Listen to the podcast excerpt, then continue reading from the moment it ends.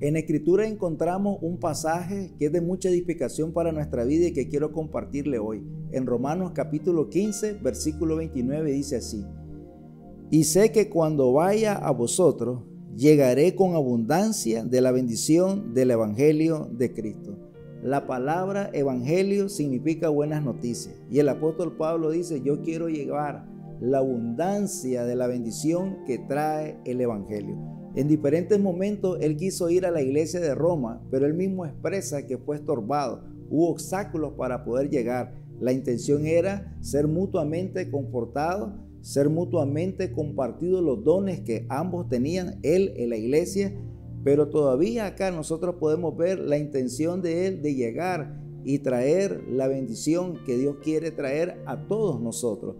Habla de abundancia, es decir, todo aquello que está suplido todo aquello que está más allá de lo suficiente, que suple cualquier necesidad. Los seres humanos estamos carentes de muchas cosas y estamos en esa búsqueda continua de suplirla, pero hay algo que nada puede suplir y que solo lo suple el Evangelio de Cristo y es el tener una relación correcta con nuestro Dios, una relación que va a producir paz, una relación que va a producir que la autoridad de Él venga sobre nuestra vida, el poder y su presencia. La plenitud de la vida está en Jesús y eso solo es a través del Evangelio de nuestro Señor Jesucristo, Evangelio que Él quiere que todos nosotros lo sigamos compartiendo. Dios continúe añadiendo bendición a tu vida.